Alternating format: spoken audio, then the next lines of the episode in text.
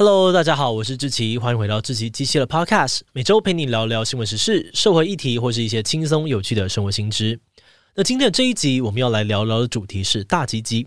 你对自己或是伴侣的老二，呃，对，就是下面的那个老二，还满意吗？虽然每个乡民都会说自己有三十公分哦，但其实有很多男生对自己的小分身都不太满意。根据二零一七年的美国研究，只有不到六成的男性满意自己旧机体的鸡鸡。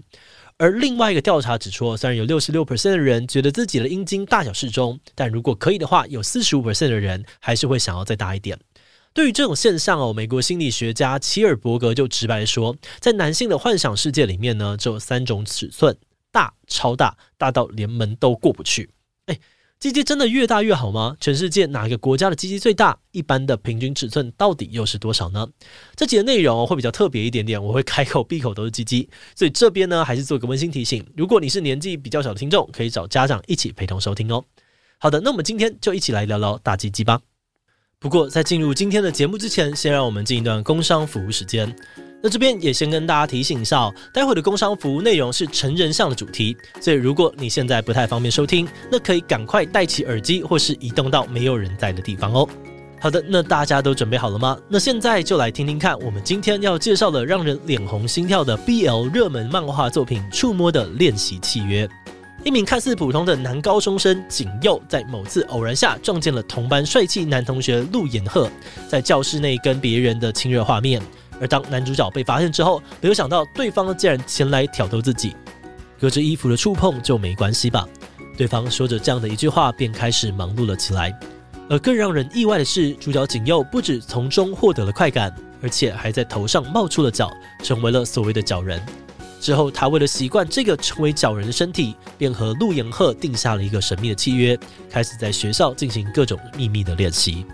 这部作品带着日常与奇幻元素，让人充满遐想，是知名漫画家麦老师继金漫奖得奖作品《记忆的怪物》之后，暌违两年的突破之作。因为迅速获得读者好评，这一次漫画的单行本也已经推出双版本，并即将在动漫节举办签名会，在会场第一次贩售让人脸红心跳的感文海报，还有香到不行的烫银资料夹。如果你也想在日常中体验奇幻元素的 BL 情节，就赶快到资讯栏看看更多的相关讯息吧。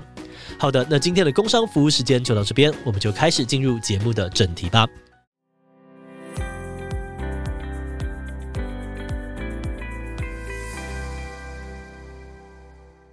说到鸡鸡的尺寸呢，现在我们普遍都认同大鸡鸡是主流，但是在古希腊，小鸡鸡才是王道。譬如说，你应该有在课本啊，或是网络上面看过文艺复兴艺术家米开朗基罗模仿古希腊审美的作品《大卫像》。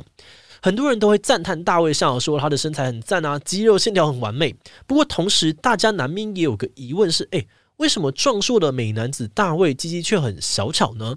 嗯，这应该不是大卫个人的问题哦，因为其他古典时期的雕像呢，也都有类似的情况。那个年代的艺术家对于人体美丽的想象，通常是肌肉结实，但是鸡鸡都是小小的。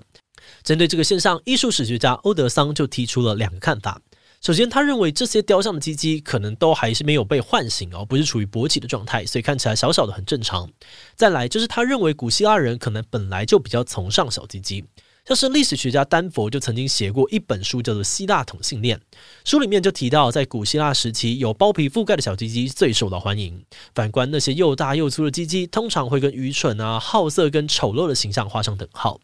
如果你去对照古希腊时期的雕塑，你就会发现大鸡鸡的雕塑不是没有，只是大部分都长在形象比较负面的神话人物身上。比如说呢，在希腊神话里面，以懒惰、贪婪、淫荡著称的精灵萨提尔就有着一只大鸡鸡；或是在神话里面担任生殖之神的普里阿普斯，也有一根永远战力满点的大鸡鸡。但是在这个神话里面，这其实是一个恶意的诅咒。所以你就会发现呢，当时有一根超长超大的鸡鸡，其实不是什么好事。而且呢，很有趣的是，他的名字普里阿普斯，甚至还是现在描述阴茎异常勃起症的原文字根。那这种大鸡鸡的负面形象哦，要一直到罗马时代才开始获得一些平反。比如说，你可能也听过的古罗马庞贝城，因为被火山灰给覆盖，所以遗迹的保存状况非常良好。这个遗迹呢，就让考古学家们意外的发现，诶，古罗马人超爱大鸡鸡的，他们不只会把大鸡鸡的图像刻在墙壁啊、门廊上面，还会把各种青铜装饰品做成鸡鸡的形状，挂在住家的门口来避免厄运哦，等于是一个挡煞的概念。除此之外呢，古罗马人甚至还会把吊坠啊，或是带着翅膀的护身符，通通做成鸡鸡的样子。他们相信，只要把鸡鸡佩戴在身上，就可以帮助婴儿抵抗疾病，或是让出门打仗的士兵打胜仗凯旋而归。对他们来说，鸡鸡是力量还有男子气概的重要象征。因此，我们刚刚提到那个拥有勃起下不来大鸡鸡的普里阿普斯呢，就摇身一变，从原本被诅咒的受害者变成了守护者的角色。他的图像开始出现在罗马人的花园跟果园里面，来保佑万物的生生不息。而在庞贝古城出土的这个图画里面，你甚至可以看到他的大鸡鸡足以媲美一大袋的金币。那虽然目前我们还没有找到从古希腊到古罗马大家对鸡鸡偏好画风突变的确切原因，但是这个对于大鸡鸡充满热情的崇拜现象，其实在世界各地都有类似的文化，不止局限在欧洲，像是在非洲的古埃及也有他们崇拜的生殖之神，叫做敏。南美洲秘鲁的莫奇卡文明也出土过很多大鸡鸡陶器，而在亚洲的日本也有膜拜男性生殖器的民间信仰。一直到现在啊，川崎市每年都会举办可以求好运、招桃花的铁男根祭。有人觉得，大家对于大鸡鸡的喜爱，可能是出于一种原始的生殖崇拜。因为以前人们的生活条件不太好，为了要顺利的繁衍下一代，看起来生殖能力超强的大鸡鸡自然就会特别的受到青睐。而如果你从这个角度来看，或许相较于小鸡鸡哦，在世界各地的历史当中，大鸡鸡应该还是一个比较主流的偏好。嗯，但不管以前人对于鸡鸡的想法是什么，至少就我们现在来说，每次只要有新的全球鸡鸡排行榜出来，广大的男性同胞呢，好像就会特别的敏感，特别的激动。今年四月，英国线上医药网站 From Mars 分析了全球八十六个国家跟地区的数据，发布了全球的积极排名。结果，位于南美洲的厄瓜多以平均十七点六公分夺冠，而台湾部分呢，则是以十点七八公分，全球排名倒数第二，只赢过柬埔寨。诶，这结果一公布哦，全台的男性气气气气气！大家除了想要找出谁是拉低平均的战犯，也有人哭哭说：“诶，以前不都是韩国在垫底的吗？好想要赢韩国。”之所以会有这个韩国鸡鸡小的印象，其实是来自于二零一二年英国心理学教授林恩所做的研究。当时林恩教授分析了一百一十三个国家的资料，发现鸡鸡长度跟种族有高度相关，不同种族的人鸡鸡的长度有明显的差异。而其中，刚果人十八公分呢，全球最长；韩国九点六六，世界最短。不过，你也不要太担心哦，因为很多的鸡鸡排名呢，资料来源都是网络，并没有严谨的科学根据。而至于林恩教授的研究，也有人质疑过他发表过种族歧视争议的论文，所以这个鸡鸡排名的研究，可能还是要保持保留的态度。那除了林恩教授之外，我们有没有其他的研究可以知道台湾鸡鸡排名呢？答案是有的，在二零零三年，台湾有两份关于鸡鸡长度的小规模调查，发现呢，台湾男性的平均长度大约落在十三公分，跟英国网站公布的十点七八公分差异很大。啊，不过这些全球排名，大家可能还是稍微看看就好哦。毕竟虽然测量鸡鸡的研究很多，但因为研究还是会有它的限制，所以很难做到非常的准确。比如说这些鸡鸡研究呢，第一个会碰到的问题是，鸡鸡到底要怎么样量才是正确的呢？目前比较普遍有共识的标准是，应该呢要在勃起后用软尺测量眼睛往下能够看到的地方，也就是耻骨到龟头顶端的长度。这个方法看起来很客观哦，但是在二零二零年的时候，美国有个回顾性研究发现，不同的人来量鸡鸡，竟然会得到不同的结果。如果你是自己测量，那数字会偏向乐观。有很多自我测量的研究都发现，人类鸡鸡的平均长度落在十五点七到十六公分之间。那如果是为了要选择正确的保险套而测量的话呢，平均就会变成十四点一五公分，嗯，直接缩水一公分。好，那如果我们自己量都不准嘛，那我们就把这个重要任务交给专业人员来帮忙量，怎么样呢？二零一五年，英国心理学家大卫维尔呢分析了十七篇研究，大约一万六千多名男性的资料。这些研究呢都是由专业人员测量，他们最后得出来的结论是在放松的时候，男性的鸡鸡平均是九点一六公分，而勃起的时候则是十三点一二公分。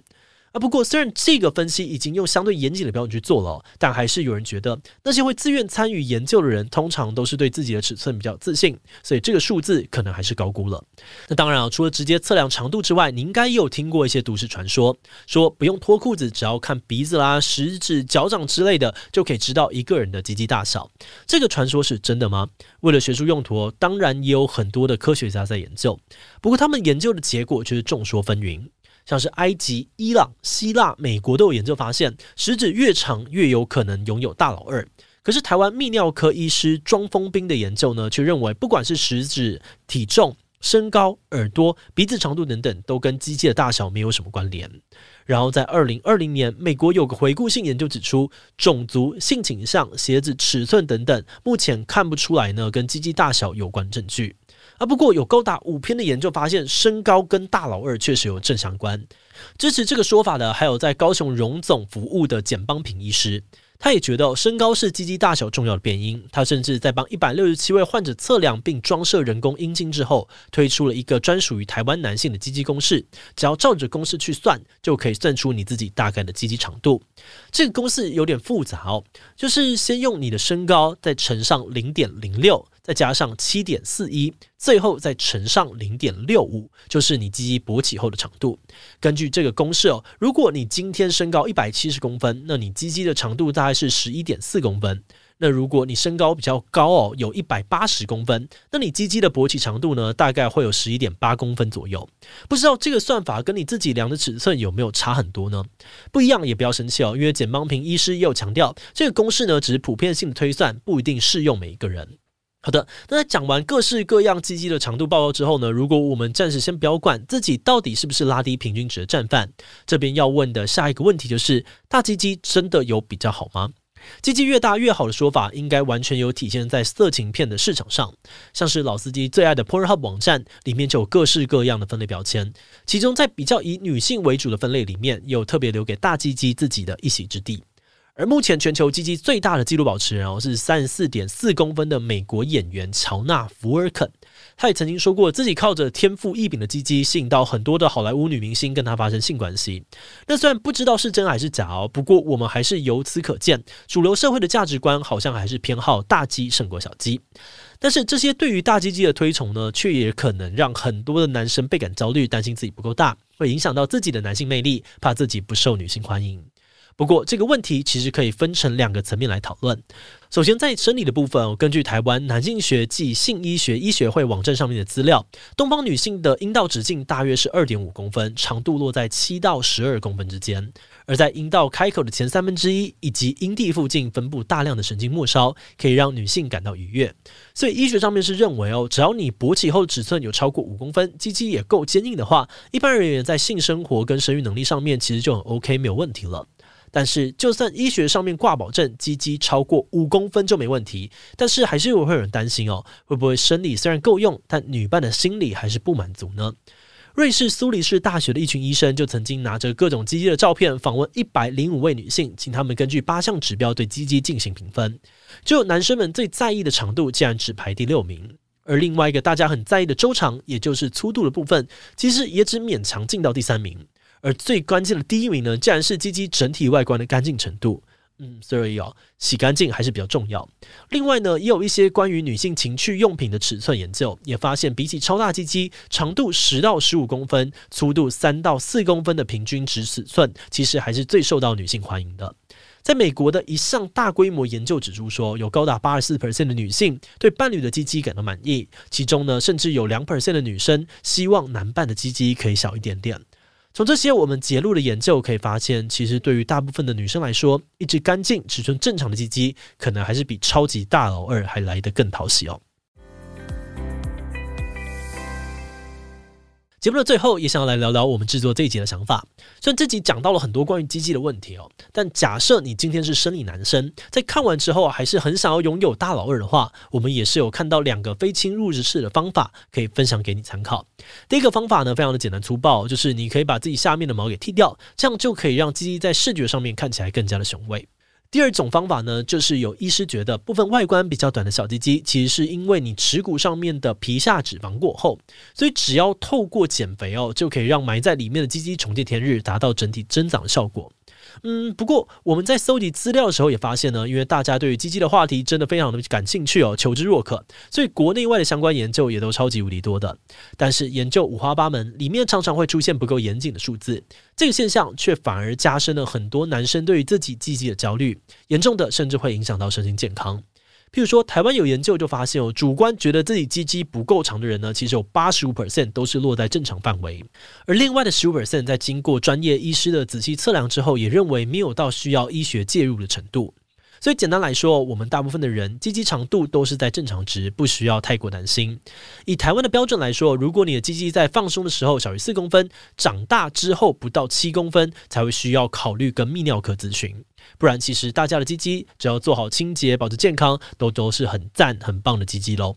好的，那么我们今天关于大鸡鸡的介绍就先到这边哦。如果你喜欢我们的内容，可以按下追踪跟订阅。另外，我们在 EP 九十六也聊过一个大胸部的议题。男生真的都喜欢大胸部吗？大胸部比较受欢迎的概念又是怎么来的呢？如果你对这个议题感兴趣哦，很欢迎你听听看 EP 九十六，我们会把链接放在资讯栏。如果是对于这集的内容，对我们 Podcast 节目或者我个人有任何的疑问跟回馈，也都非常的欢迎你在 Apple Podcast 上面留下五星留言。那今天节目就先到这边，我们就下集再见喽，拜拜。